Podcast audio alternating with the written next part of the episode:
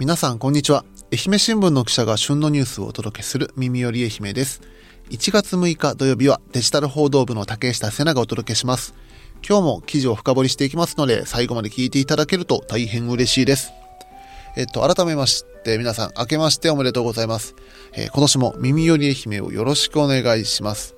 まあ、なかなかの今年はですね、年始早々からの能登半島地震だとか、羽田空港での事故など、まあ、結構悲惨なニュースが相次いでいて、まあ、この辺りに触れてるとですね、ちょっと私もだんだんニュース疲れしてきてるなと感じることがあります。どうしてもやっぱりこのスマートフォンとかテレビとか見てると、まあ、悲痛な情報っていうのがどんどん目に入ってくるので、ちょっとしんどいなと感じる人もいるんじゃないでしょうか。そういった時はですね、一旦スマートフォンなどを置いて、こういうニュースとかから離れてみるのもありなんかなと思います。もちろんあの、発災直後に被災地とか被災された方々を支援しようと思って行動するっていうのも大事なんですけども、こういう大規模な災害があった時に大事なのはですね、息の長い支援というのが非常に必要になってきます。やっぱ自分の心と相談してですね、ちょっと今しんどいなと思った時は離れて、またの時間を空けてから支援をするという形があってもいいんじゃないでしょうか。まあ、そんなことを思うついこの頃でございます。さて、話は全然違うんですけども、えっ、と、年末にですね、まあ、まあ我々が愛している長崎新聞ポッドキャストの NNN さんの大忘年会という、まあ、毎年恒例の放送会があるんですけども、こちらで、まあ、どことは言いませんが、四国のポッドキャストのことを触れてくださってます。まあ、ぜひあの、この耳より愛媛のリスナーの方々もですね、この NNN さんの大忘年会聞いていただけたら、おおと思うことがあるかもしれないので、ぜひ聞いてみてください。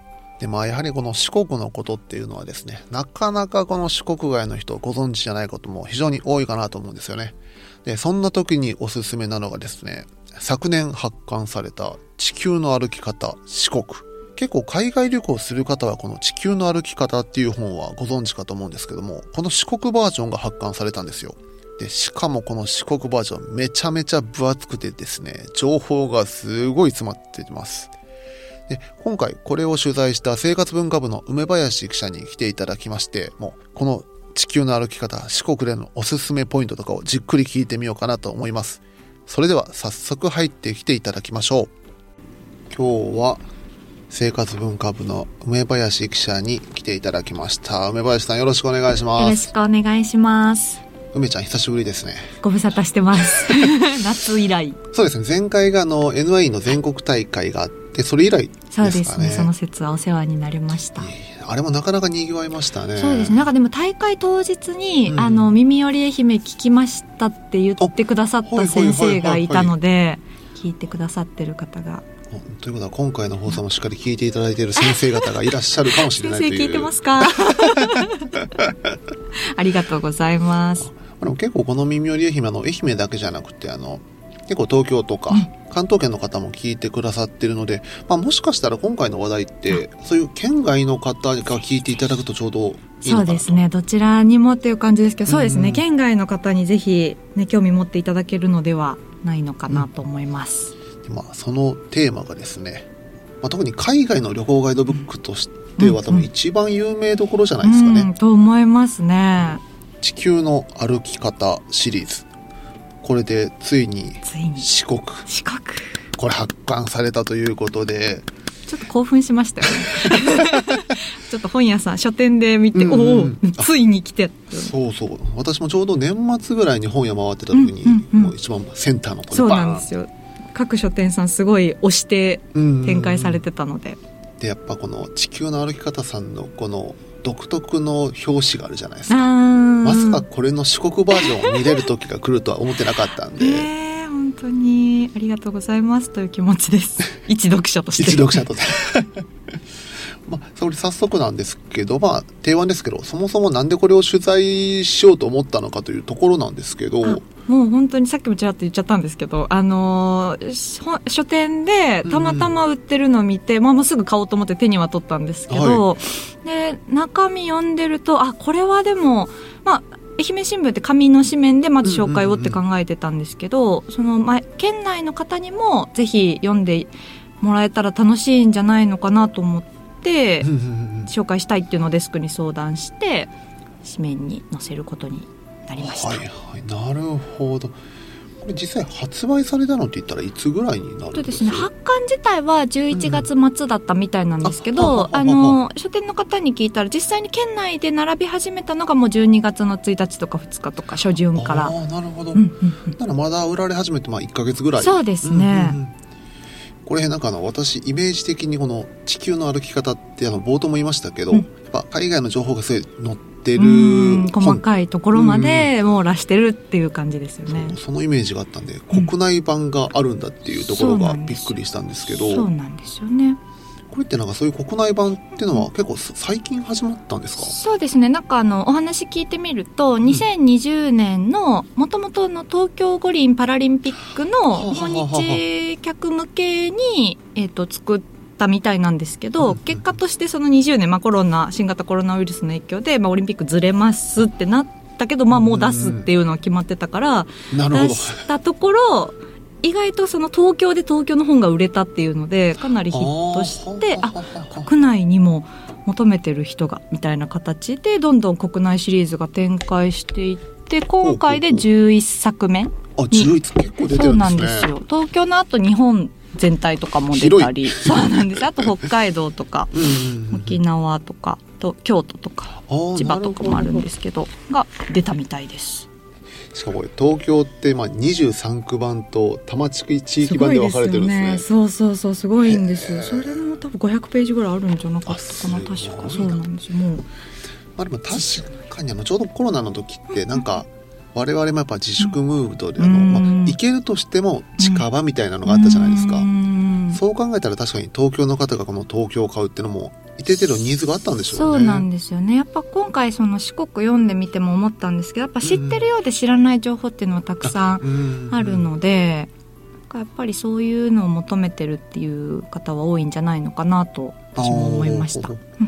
でまあ今回確か、まあ、先ほど、まあ、11作目ということですけど、これ今回その四国になんで地球の歩き方さんは注目されたんですか、あの制作担当の清水さんに取材を受けていただいたんですけど、なんかやっぱ四国今ちょうどなんかあの世界的旅行ガイドブック「ロンリープラネット」っていうもので、はい。えっと、に2022年に訪れるべき世界の10地域っていうのの6位に選ばれた。これなんか別にうちの紙面でも載ってたんですけど。ましたね。そうそうそう。でそういうのでこう知名度が上がっていてでだからその各一つ一つの県ではなくてやっぱ四国っていうエリアとしてあの改めて注目していきたいっていうお話をされてましたね日本が誇るべきエリアだっていうふうにおっしゃっていただいて。まあ、確かに最近その、まあ、コロナがある程度明けてから、結構やっぱり欧米の方来てらっしゃるなっていう印象はありますね、増え見ててもましたね。まあ、それにあの四国というと、まあ、自分もあの東京いた時はあの四国ってパスポートいるんでしょって。あるあるですよあるあるね。言われるぐらいやはり、まあ、意外と国内からも知られてないと言いますか、特に細かい話ってやっぱ知られてないじゃないですか、まあ、その点で言うとこの地球の歩き方さんってめちゃめちゃ細かいじゃないですか。そうなんですよね。ページ開いたらととりあえず文字がブワーッとあるみたいな なんかあの紙で伝えることの限界をこう伝えてくれてますよね。うん。確かに確かに確かギュッとギュッとしてるので楽しい本だったなと思います。に。でも今回まあ四国ということなんで4件あるじゃないですか。うんうんうんだからこの分厚さになってるんですかね。そうみたいですね。なんか本当になんか取材ももちろん大変だったそうなんですけど、まあもう本当に一番大変だったのはいっぱい取材したのどれを拾っていくかみたいなのがすごい大変だった。とは言いつつでもやっぱりさすが全95市町村四国にあるんですけど、まあ全ていい一応というか網羅をしていて。まああの場所によってこう大大なり小なりというか、うんボリばあのボリュームは変わってるんですけどどの市町にどうやったら行けるかとかそういうのも含めてどういうルートで回るのがおすすめとかやっぱルートつ作りっていうのは結構旅行の中でも難しいと思うんですけど。確かに。まあ結構その辺あの普段の地球の歩き方とかでも、うんまあ入り方とか注意点もいろいろ書いてるじゃないですか。そうなんですよね。まあいや確かに四国も注意点だらけですからね。なんか本当に愛媛での注意点ってすごい面白かったのがなんか松山市駅と JR 松山駅で、市松山駅が2つあるみたいなはいはいはいはいはい注意をみたいな書いてあこれも定番ですね。あるあるだなという 県外の方はねこっち来るとき気をつけてください。あのうっかり JR 松山駅で降りたら「おいここって県庁所在地だよね」みたいになっちゃうっていうやつですよね。聞いてた街並みと違うみたいななんか。そうだからそういうのも含めて細かいところまで本当に現地を取材してあうん。の書いてくださってるっていうポイントがたくさんあるので。はあ。えこれまあ取材ということですけどならこの地球の歩き方の制作の方々が実際この四国中を歩かれたというような感じなんですか？そうそうみたいです。なんか、えっと、実際になんか愛媛在住の方もいらっしゃったみたいなんですけどあの、まあ、各県企画してアポ取りをバーッとして、うんでその後、えっと5月から9月におー。2023年の5月から9月にかけて取材をギュッとしてっていう形というふうにお伺いをしました。10人くらいでっておっしゃって。て。ほうほうということはまあ最後の取材は9月でうんうん。12月の頭にそう、だからすすごいですねっていう話を取材の時もしたんですけど、うんいやいや、でももう、ねえ、はい、みたいな感じだったんで、すごいプロのお仕事というか、なんか、実際の取材が5月から9月で、さらに10月まで追跡取材みたいな、その、直接取材とはまた別で、その情報変わってないかとか、そういう取材はされたりとかしてたみたいなので、そのスピード感でこの一冊ができるんですね。本当になんかもうそういうこう作り手の方々の熱意みたいなのも感じながら読んでいただきたい。いや別に私は全然作ってないんですけど。一読者として。読者として。えその中でこのじゃあ梅ちゃんが読んでてなんか気になったところとか印象に残ったところって何かありました、そうですね。紙面でもちょっと紹介をしたところなんですけど、うんまあ、やっぱお遍路さんについてあの関東にいくつか特集コーナーがあるんですけど、はい。お遍路の特集ページ結構あの市幅も取ってされてたんですけど、うんうんうん。やっぱりなんかこう知ってるようで知らないしね。いざやってみようと思ってもなかなかちょっとこうハードルが高いなっていうところをこう気軽に区切り打ちって言ってこう短く回るルートとかあそういうのを。何個ずつみたそうですそうでです。教えてくれてて。特にまあ愛媛だと、まあ、そのこのお寺からこのお寺をって言って検索すればなんとなく土地感わかるんですけど、やっぱ四国内でも別の県だとねそこからそこまでって1日で行けるんかなみたいなところとかが分かりにくいところをもうルートで作ってくださったりとかでなるほどなというので。遍路道ってなんか狭かったりそうそうですよね。山道とかよくわからないルートもありますもんうね。んまあ、今までもそのお遍路に特化したガイドブックみたいなのを取材したこととかもあるんですけど、もっとこうライトにというか入り口部分であの入りやすいかな。旅行の一環でとか旅行の合間でとかなるほど。そういう風に入りやすいようにあの見せてくれてるんじゃないかなと思います。うん、確かに我々も意外とまあお遍路さんって身近にいらっしゃったりはしそうますけど見かけはしますけどね。自分たちがやろうとした時にう。んどうやるかって意外と知らないですそう、よね。作法とか服装とかもううんん、意外と知らないことが多いのできちんとこう丁寧に説明してくれてるっていうのは安心だなと思いました、うん、あとはあのやっぱ食べ物関係とか。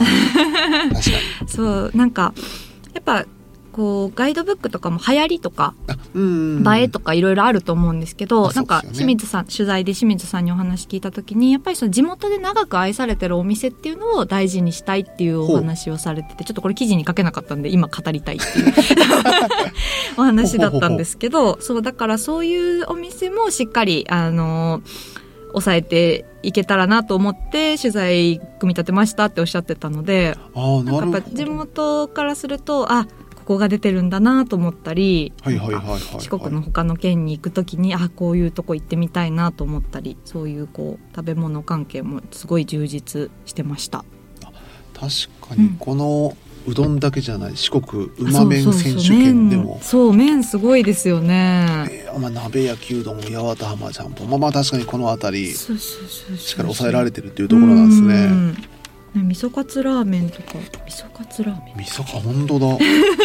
高知に味噌カツラーメンってあるんですそうなんねですよ。味噌カツラーメンと思って。結構あの鍋焼きラーメンはやっぱりよくうん。須崎とか行った時に食べたりしましたけど。味噌カツラそうーメン。なんですよ。意外となんかやっぱりし知らないというかうん、ね食べてみたいなと思うところがあるので。いやこれこれも自分鍋掘るうどん知らなかったでうすね。ん本当になんかね徳島ラーメンは有名ですけどね。うん徳島あ香川か鍋ホルうどんは。確かに逆にあれですねあの徳島の阿波市はたらいうどんって言ってうん。ここはやっぱり香川とバトルバトルですね。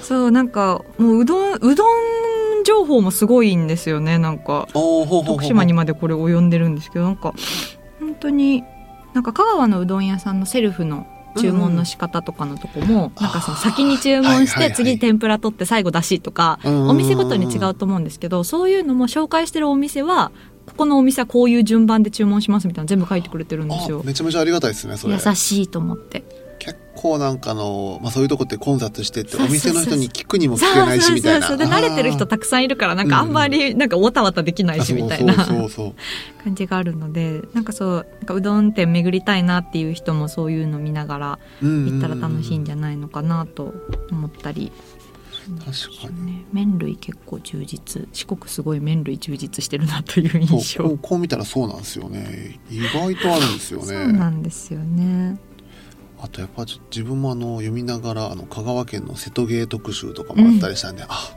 いいな。そう。やっぱり旅行行きたいなってシンプルにそこを刺激されるっていうのもすごい楽しいですよね。水族館とか。そうですね。と確かかもそうだし。観光地ももちろんあの丁寧に取材をされてるので。そうなんですよ。でまたあのなんて言うんでしょう。切り取り方といいますか、うん。やっぱこの松山城にしてもこの松山城を攻略せよっていう。面白かったその目線できたかっていう。そうそうそうそうなんか何回も登ってるけどへえっていう思わず声出ちゃうみたいな。そうで結構そういうのってあの各場所場所の看板にはちょこっと書いてたりしますけど。いちいちね立ち止まって読まなかったりもしちゃうので。でしかもこれを全部一覧しにできるじゃないですか。そしたらあこのルートから上がったら大変なんだろうなみたいな思いを馳せながらね。これ絶対あの書いてた方も楽しかったと思いますよきっと。ね本当になんかどこ開いても読むとこたくさんあるのでうん読み物としてもすごく楽しいし。読んでと思ったのが、うん自治体ごとのページがあるじゃないですか、うんうんうん結構詳しいですよねそうなんですよ。なんかやっぱり一時情報というかなんか海外出張行く時に地球の歩き方買って、はいはいはい。まずそのなんていうんですかね自治体の情報みたいなのを得る時にすごい地球の歩き方って便利なんですけどそれと同じようなのがやっぱりちゃんと国内でも整理された情報が見られるので、そうですよ。私も赴任してた西条市もきっちりと説明がされてますからねもう。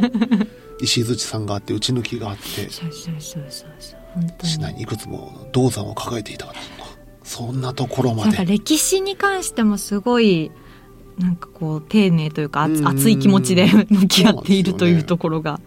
西条市がですね1ページなんですよ。多分そういうのは多分皆さん抱えつつ読むと思います。新居浜がさ新居浜3ページみたいな。でもなんかあの清水さん曰く、まあ、これまだ全然その決まってるわけではないらしいんですけど、はい。あの制作担当の方の個人的な思いとしてやっぱすごいもう4件とも個性もあるしそれぞれの街でたくさんいいところがあったのでいつかあのはい1件ずつも出したいっていうふうに言っていただいたのでちょっと私から個人的にあのぜひよろしくお願いしますと。1件ずつってことはもう愛媛県バージョンあみたいなそうですそうです。ああ確かにそれも面白そうそうですねただまあその今回みたいにやっぱ4件合わせることでそれぞれの個性とか魅力の違いとかそういうのが出せたっていうのは一つ楽しかったですっていうふうに作り手さんの方からは言っていただきました。確かに。このあのなんすか各県のうん。県ごとのページの間とかにこのうん。四国コラムって言って、うん。四国4県比べてみたら、うそうう。ちの県はこれが日本一っていう。そうそうそうそうそう。この辺やっぱりあの四国として他の県に負けられないっていう心をくすぐられるとこですよそうなね。んですよね。へえ愛媛。まあでも愛媛定番の柑橘、うん。あと魚の養殖。うんうん。で日本一長い半島、うんあまあ確かに確かになんかエスカレーターどっかの県あれでしたよね。エスカレーターな。んか。あそうです。香川う県んレオマリゾートのエスカレーター。へーってえー、確かに96メーターで乗車時間3分14秒は確かに長 めいっちゃ長いですね。これ夜にはライトアップされてその光のトンネルになるというプチ情報もあるのもありがたいですね。なんかだからそのレオマワールド行ってこのエスカレーターすごい長いなって思うだけじゃなくてこれは日本一長いんだと思ったらなんかそれだけですごいその瞬間写真撮りたくなるみたいにな楽しい気がする。ああとロケ地 そうそうそう。結構割と最近の離婚しようよの。入ってますかそうらねなんですよ。さすが。あしかもちゃんと松山市問屋町の洋食店レンガ屋も書いてますね。この間行ってきました。あ行ってきたんですか？どうでしたか？すごいなんか「えトリ君かっこよかったですか?」とかつい聞いちゃいました。ちょうどあれあれですよね。あの松坂桃李さんと中里依紗さんが2人で喋るのが、あの恋愛さんなんですよ 確かかここに座りましたみたいな話を聞いて「はあ」みたいな言いながらめっちゃ話それちゃったすいません。あのそういうあの細かい情報までそう本当にこれめくってたら全ページ喋りたくなっちゃうので。ね、他になんか語りたいページあります？えー、どこだろう？でもなんか本当にあの日本版が一番今のとこ国内シリーズ分厚いらしいんですけどそれに次ぐ2番目の分厚さで結局548ページなんですけど、548ページ辞書ですよねもうほぼほぼ。ほんまっすね。あのちゃんとあの自立できる本ですよねこれポンとそうなんですよ。だからなんかもうどこのページもえー、私でもローカルスーパーの話は結構楽しかったなと思いますローカルスーパーですか？そうなんですよ。なんかあのー地元県内であ何店舗とか展開するスーパーでこういうのが売ってますようんみたいななんか割と普通に買ってるものもあなるほどこれは県外であんまり買えないんだなとか。えそうなんですか？そうなんですよ。とかまあその何気に買ってるものがはい。隣の県のご当地食だったとか。え。なんかあの海苔とか。徳島の日の出印の味付け海苔、へとかはえなんかこれすごい県内でもなんかよく食べてるイメージなんですけどあと金ちゃんラーメンとか。ああ金ちゃんラーメンそうこですね。れでもなんかご当地と言われれば確かに。みたいなうん。そうなんかそういうのもあるのでもう本当にとにかくページを開いてほしい。本当になんか。確かに。ローカルスーパーは自分もちょこちょこ行ったら寄ってるイメージがありますね。あなんか旅先に行ったら明らかにこれ全国チェーンじゃないなみたいなあるじゃないですか。ありますよね。そうなんですよ。なんかやっぱそういうの楽しいなと思うのでなんかこう、ね、一から自分で調べるよりもこうやってガイドしてもらえると確かに。スムーズだなという、ね、あとなんかやっぱあの旅行本なのでその、うん。宿泊系もおいろいろテーマ、温泉とかアートアートなお宿とあかはははは温泉っていうとやっぱりまあさ道後温泉とかになってきますからね。そうですね。あと徳島のあの祖谷温泉とか、ああいやはいはいはいはいそうなんかこんな感じでなんかああはいはいはいはいみたいなのがこうどんどうん。んこう目に入ってくるのですごい本当になんかペラペラっとめくるだけでも楽しくてやっぱ検索とかだと、ね、自分で検索したらたどり着くっていうのも多分あるとは思うんですけどなんかこう自分ではたどり着けない情報がなうん。なんとなく目に入ってあ面白そう行ってみたいなって思ったりとかそうにいうのの楽しみがやっぱり本にはあるんじゃないのかなというのを改めて感じている次第です。結構あのインスタグラムとかでもいろんなあの観光地とか紹介してくれてる方もいますけどやっぱなんだかんだあのこういう地球の歩き方さんとか、こういった旅行心に戻ってきちゃう気はしますね。まとまってくれてるんで、うんやっぱこれ548ページってすごい多いんですけどこれを例えば全部ネットに載せようと思うと、まあね。めちゃくちゃもうページ数もいるしうん。大変だと思うんですよね。だからなんかまあこうどっちも便利に使うっていうのがいいんだとは思うんですけどやっぱこの情報量をこのコンパクトさにまとめるっていう長年積み重ねてきた地球の歩き方さんのこうプロの見せ方というのを楽しむというのも一つかなと。そうなんですよもうこの一冊をとりあえずカバンに突っ込んどきゃどうにかなるっていうところありますからねそうなんですよね。という楽しい楽しい原稿でした私も。なんか全然私が取材ねお店とかに取材してるわけでは全然ないんですけどとにかくこれをこれをたくさんの人に伝えたいという気持ちだけで書きました。まあ県内でもいろんな書店でも売ってるそっていうところですよね。そうですね。なんかえっ、と,、えー、と取材をして写真撮らせていただいたのは春屋さんの,、あのメガ平田店さんでおはい伺いしたんですけど、まあ、かなり力を入れて展開されてたんですけど、うんでまあもう地元の方にぜひ取ってほしい手に取ってほしいと思ってっていうお話を店長さんもされててであとあの新聞に毎週の,、はい。あの売上の週間ランキングみたいな書店さんのが載るんですけど、りますね。それ見てると純駆動さんは結構早い時点からランクインしてて、おーほうほうほうほう12月の下旬にはもう1位になったりとかをしていたのででお話聞いてみたらやっぱりあの若い方30代くらいの方から、まあ、こうんう上の方々までこういろんな年代の方が手に取ってくださってますっていうお話をされててやっぱコロナが落ち着いてあー。旅行需要がちょっと徐々に回復してきて、うんうん愛媛に近いところの旅行本から結構売れ始めてたりするみたいなので。あそうなんですね。すごい今の時期ぴったりだと思うんですっておっしゃってて。そうなんですよ。だからすごいいいタイミングで本が出たんだなというのを本屋さんたちのお話からも感じましたね。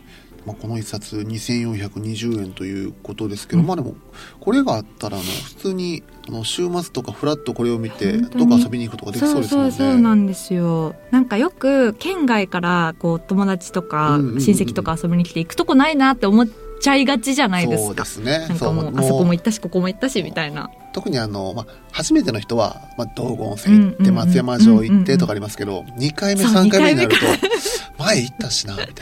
そ その時うん。のあの心強い味方にしてほしい。私にはこれがあるっていう。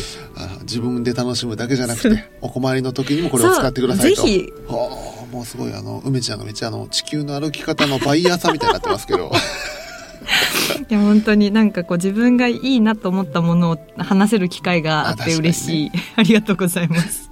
でまたあのこれ読んであれですよね。あのちょっとあのあ四国ってこんないいとこなんだっていうのを、うん。まあ、再認識してもらうっていうのもいいかもしれないですね。ぜひぜひ本当ねあの県内外の方に改めて四国の魅力を知ってもらえたら嬉しいなと思いますわかりました。今日はちょっと地球の歩き方四国版について生活文化部の梅林記者に聞いてきました。梅林さんありがとうございました。ありがとうございました。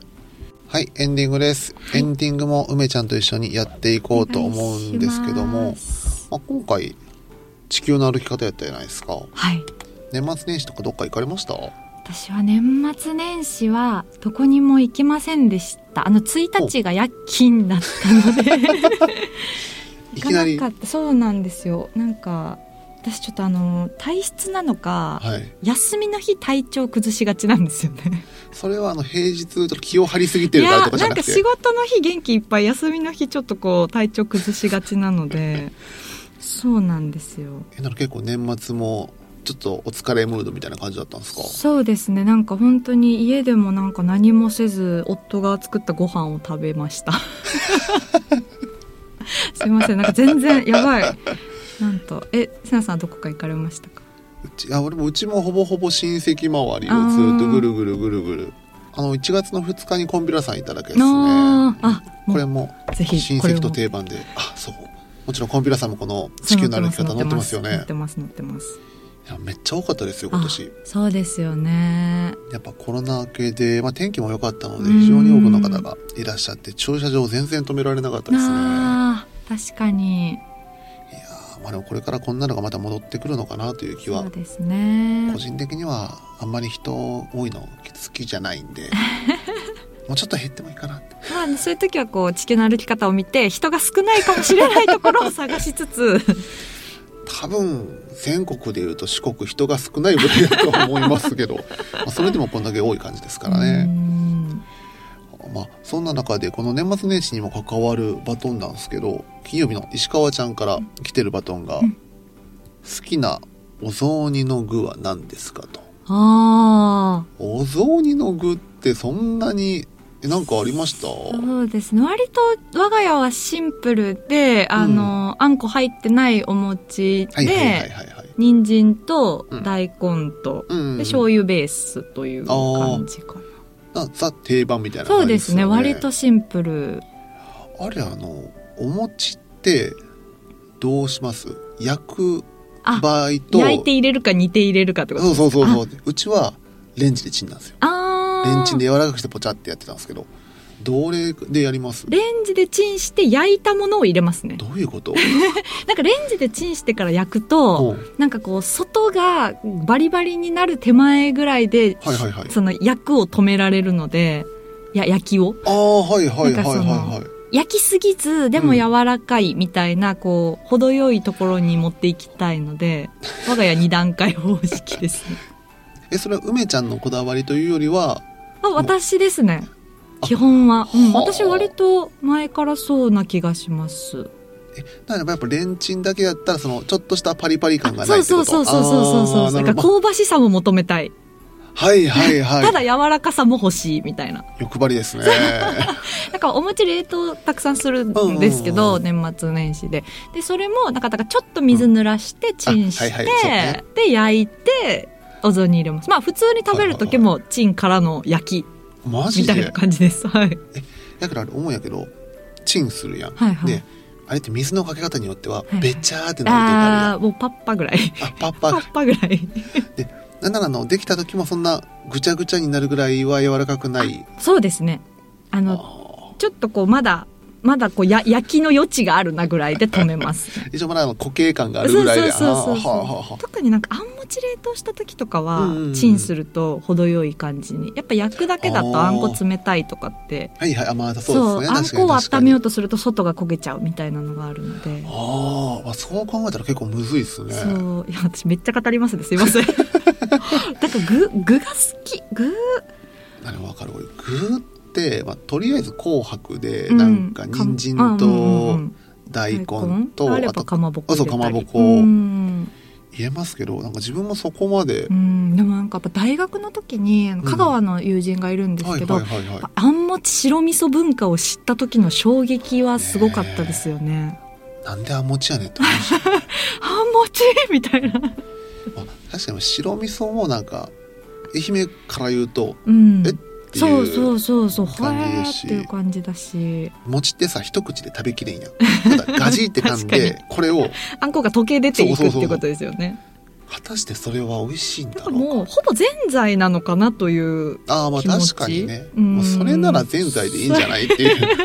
でもやっぱそれが美味しいっていうのを聞いて、なんか本当に文化というのは面白いなと大学時代に思った次第です。懐かしいな。食食文化の違いやっぱ結婚とかしてねそういうので衝撃とかっていうのも楽しいですよはいはいはいはね。あ確かにそれで言うとあの梅林さんの旦那さんっていうと、まあ、県外じゃないですかそうですね。そこでその正月の食でのなんか違いってありました？いやもいやわかんないな。もう夫は何でも美味しいと言って食べるので 違うと思っても心の中に 留めてるのかもしれないな。作る側としてはありがたいところですそね。それうですね。なんかだからお正月の食に関してはあまあでもその年越しそばをどのタイミングで食べるかとか、だから晩ご飯として食べるのか、晩ご飯別に食べて年越す直前に食べるのかとか、ああはいはいはいはい、はい、そういうのはなんかうち晩ご飯で食べる派だったんですよね子供の頃から。あなるほど。夕食がもう。そうそうそう。31日の晩ご飯がそばああななるほど。だからそれがなんか夫はどうやら晩ご飯は別でうん。夜中にそば食べるみたいな。はいはいはいはいはい。なんか最初なんか夜ご飯にそば出したら「えよえそうん」みたいな「いただきます」みたいな「またそばだ出てくるの?」みたいな。カルチャーショックやねそこは確かに。感じだったのはちょっとびっくりはしてましたけど。うん。その辺の違いは確かにあるかもしれないですね。まあね地域性というよりも家庭のいろいろ差があるのかなっていう確かにそれこそあのちょうど年末12月31日の取材でも年越しそばの取材ってあのああるじゃないですか。ですよね。この食べてる様子って、はいはいはいあるある。だってあの方々はおそらく日中に食べてますそうもんねそうなんですよ年越ししてねですもんね。ななんならもう最近うちの紙面でもあのうん。30日に取材に行って31日におそばの記事載せる流れになってるので、あそうなんだ。そうそうですそうです。だから私30日に、えっと、2年前取材行ったんですけど、まあ、なんか皆さん年越しそばのつもりでお蕎麦屋さんで30日にお蕎麦食べてる方たちで。果たして年越しと。ね、なんかあなるほどなるほどと思って。なんか30日にお店行ってもいるのかなとかって思ってたんですけどもう全然たくさんいらっしゃる。いますよね、うん。あれ。えなに意外と皆さんその年越しの年越しの部分にはあんまり気にしてない可能性が、ね。気持ちの問題だからこういうの。はまあ、あの界隈で食べたらとりあえず。そうっていう。さすがに年上げてたら食べちゃいけないでしょうけどね。へえあすごいめっちゃ語ってしまった。すいません食文化語りがち。まあ、その辺もこの地球の歩き方の四国にはじっくり書かれてますからねそうです食文化に関しても。ぜひぜひぜひというところでまあ最後、定番ですけど、はい。まあ、来週のパーソナリティがスポーツ部の角谷さん、まあ、はいもしくはあの全員のパーソナリ全員パーソナリティうんうんうん。うん全員でもいいですけど、うんうんなんか聞いてみたいことってあります？そうですね。ちょっとまあありきたりではあるんですけど、皆さんの今年の目標を語っていただければと。ああまあ確かにまだ年明け早々ですからね。どっちどっちします？仕事？プライベート？あ、どっちどっちでもあどっちでも。どっちでも聞かせていただけるのであれば。ちなみに梅ちゃんの目標は何かありますか？そうなんですよ。私自分で言っといてと思ったんですけど今年はでもなるべく月1で髪を切りに行きたいと思います えどどういうこと？私ずっと髪の毛を伸ばしてましてもうで最近なんかそうなんですよ。パーマって12月にヘアドネーションでバッサリあ切ったんですけどそうそうなんですよ。で久しぶりにもう 5, 5年ぶりぐらいにショートになったので、ちょっとなんか襟足とかも刈り上げとかして結構がっつり短くしたのでうん。今年はこう伸び伸びたなっていう前になるべくまめに美容室に行くっていうのを目標に月1で。月1でしたいと思います。月1って言ったら私より高頻度っすよ。そうなんですよね。もうそろそろでも月1が迫ってきてるので。あれだねショートにするとどうしてもそれはありますよね。維持しようとすると。そうなんですよ、まあ、でも無事に3 5センチ切れたので髪の毛やっぱ定番ですけどなんか取材して私もやってみようと思ったみたいな中ですか？あそうですね。なんか小学校の男の子がそうんうんうん。のヘアドネーションしますっていう取材をした時に、はいはいはい。なんかお母さんがそのお話しされてたんですけど、男の子で髪の毛が長いといろいろ言われたりとかそのその親の希望で伸ばさせられてるんじゃないかとかかわいそうにって言われちゃったりとかいろいろあったみたいなんですけど、うん。まあ、もちろんその時は本人がやりたいって言って伸ばしたっていうことだったんですけどなんかその伸ばすことの是非とかっていうわけじゃなくてその子がなぜ伸ばしてるのかを知知るっていうことははそういうその、まあ、病気の方が治療で髪の毛が抜けてしまうんだっていう事実みたいなところに、そのたどり着けるっていうかそういうことを考えられるきっかけになるんじゃないのかなっていうお話を聞いてまあなんかそのね私一人の髪でこうみんなの気持ちを救えるわけではもちろんないんですけど、うんうんやっぱ自分も伸ばしてちょっと切ろうかなって思った時にやっぱりまだもうちょっと伸ばそうって思う時ってそういうなんかことを考えたりとか。なんかそういうのにつながるっていうので頑張って伸ばしたなという感じでした。で満を持して昨年。そうですね。最後素敵なお話いやまで聞かせていただきありがとうございます。りがち。失礼しました。またあの次回も楽しい記事でまた語っていただけたらと。また呼んでもらえるように頑張ります、はい、では今日は梅林さんありがとうございました。ありがとうございました。今日も最後まで聞いていただきありがとうございました今日紹介した地球の歩き方の四国版の記事はですねチャプターや概要欄に URL を貼っておりますので気になる方はそちらからぜひご覧になってください。またこの放送を聞いていただいた方この耳より愛媛をフォローしていただけると大変ありがたいです、えーコメントもいただけると大変励みになりますのでよろしくお願いいたします。それでは素敵な土日をお過ごしください。さようなら。